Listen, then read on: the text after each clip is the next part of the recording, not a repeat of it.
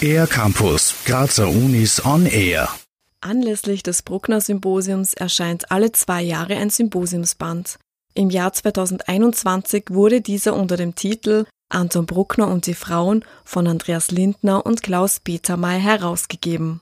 Dieser Band beinhaltet unter anderem wissenschaftliche Arbeiten über die Beziehung des Komponisten Anton Bruckner zu seiner Mutter und seine ständige Verliebtheit in jüngere Frauen. Die Leiterin des Zentrums für Genderforschung und Diversität an der KUK, Christa Brüstler, forscht bereits seit Jahren zu Anton Bruckner und präsentierte gemeinsam mit den Herausgebern sowie Autoren und Autorinnen am 12. Mai den Sammelband in der Cook-Bibliothek. Ich war letztes Jahr in Linz beim Bruckner Symposium eingeladen und dort habe ich das Buch entdeckt und dann mit den Herausgebern besprochen, dass wir das Thema aufgreifen, weil ich mir sicher bin, dass es viele Interessierte geben wird, die über das Thema auch hier nochmal diskutieren würden. Oder es ist ein Thema auch an der Kunstuni, an allen Kunstunis könnte es ein Thema sein, weil der Bezug von Musiker, Musikerinnen und auch Komponisten, Komponistinnen zu entsprechenden Verbindungen, ähm, auch zur Sexualität und ähnlichen Themen immer wieder präsent ist.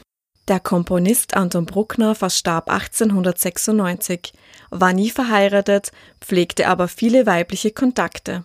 Im Buch findet man eine lange Liste mit Namen von Frauen, denen er Briefe geschrieben hat, die er in seinen Aufzeichnungen erwähnte und die er vielleicht auch getroffen hat. Aber warum ist das Thema Bruckner und die Frauen überhaupt eine besondere Erwähnung wert? Bei Bruckner ist es einfach so, dass man sich unterhalten muss über die Situation zum Beispiel von einerseits einem Künstler, einem Komponisten, der sehr stark in deutsch-österreichischer Geschichte verankert ist, der ledig war, also keine Familie hatte und der dadurch als öffentliche Person und als Komponist erforscht worden ist. Das Kapitel Weiblichkeit in der Musik Bruckners von Thomas Röder behandelt ein Thema, das man immer wieder aufgreifen kann. Gibt es Weiblichkeit, Männlichkeit und oder Queerness in der Musik, und wie kann man das erkennbar machen? Es ist wichtig, über solche Themen zu reden, so Christa Brüstler.